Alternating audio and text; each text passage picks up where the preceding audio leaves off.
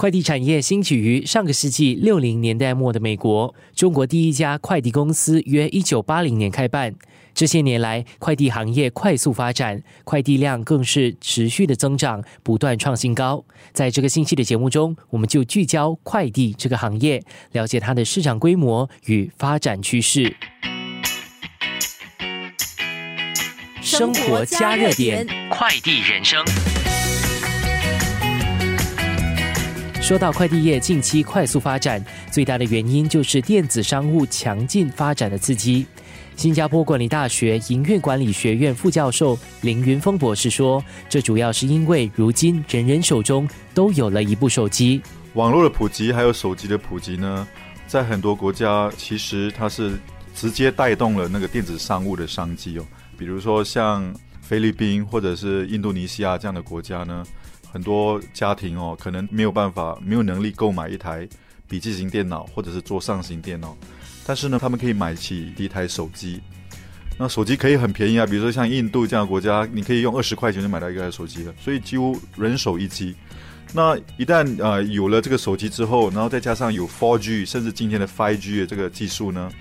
很多人都可以上网了。那上网的结果呢，就是你可以在网上购买，你甚至可以在网上卖东西啊。那这样呢，就直接就带动了电子商务的这个蓬勃发展。电子商务究竟有多红火？企业发展局交通与物流司司长饶宗明提供了具体的数据。随着电子商务的这个快速的增长啊，在我国呢，据我们从行业的业者的了解，我国一天大约有将近十万个包裹吧。在高峰期如双十一啊这种购物节的时候，可能这个数据还会继续增加。那以市场发展来看的话，谷歌最近发布了最新的市场调研报告，也显示出新加坡电子商务今年将达到二十亿新元左右。那有望在二零二五年呢，可能会达到七十亿新元的这样的水平。以这样的市场走向来看的话，本地业者可能在未来所要处理的包裹量，相信也会随之的增加。新加坡管理大学的林云峰博士跟着说到了电子商务和快递业其实是一体两面，因为没有物流的话，电子商务是不可能实现的。当客户在网上下了单之后，对于一个电商来说，很重要一部分呢，就是他怎么从这个仓库里面去拣货，然后拣好货之后呢，包装好之后，要怎么把这个货品呢送到客户的家里，这个就是所谓的最后一里的一个过程哦。那这个最后一里过程，其实对很多电商来说呢，是一个很重成本的一个过程来的。在以往呢，很多电商呢是所谓的 in house，也就是他们自己去雇人、雇司机，然后自己拥有那个车子来送这些物品，就造成成本非常的高。很多电商呢，其实他们很多的那个开销呢，都花在这个最后一里的这个送货的过程上，所以造成他们其实并没有，并没有赚很多的钱哦。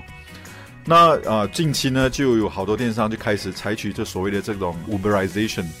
啊，把这个最后一里的过程把它 Uberize。什么叫 Uberize 呢？就像是 Uber 这种概念一样，就是说，你用这个在手机上的应用程序呢，这个应用程序基本上是一个平台。比如说，我想要把这个货品送到某某人的家里去，但我不要自己送，我不要叫我自己的员工来送，我就可以利用这个平台呢，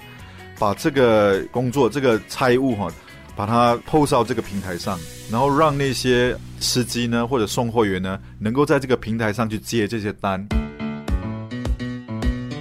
广受欢迎的网络电商淘宝，从二零零三年开始，后来在四个国家设立了淘宝海外。淘宝新加坡业务拓展负责人张嘉玲介绍了本地人淘宝时的喜好。淘宝是二零零三年成立的，然后这个是在中国嘛，那时候。然后，二零幺三年我们有了淘宝海外。当时候，二零幺三年我们有四个国家跟地区，那是香港、台湾、新加坡还有马来西亚。对，我们就看到新加坡有这种 demand。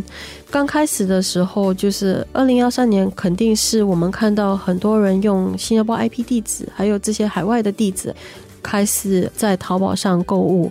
我们新加坡消费者喜欢在淘宝买的都是比较偏服饰，还有三 C 数码，然后 up and coming 的一个类目就是家居家具。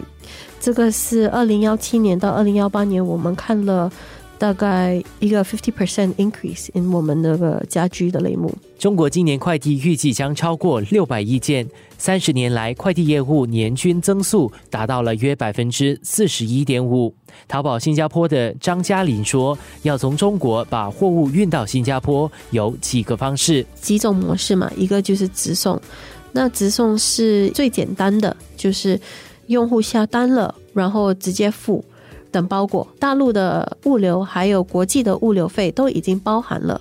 另外一个就是，如果你今天是想买更多的品，然后你是从不同的商家，然后你要一个更划算的 method 去把这些品运过来的，那我们会建议你用集运。集运虽然是比较复杂一点点，可是你买起来会比较划算。那集运我们也有海运跟空运。那看你买的哪些品，看你的时间点，就选哪个物流方式。快递市场的竞争往往就是时间和速度，这也催生了更精专的快递服务，如专注于最后一里路服务，还有跨国境快递的公司。在明天的节目中，我们就来看看两家本地业者如何发掘商机，以及他们背后的运作和挑战。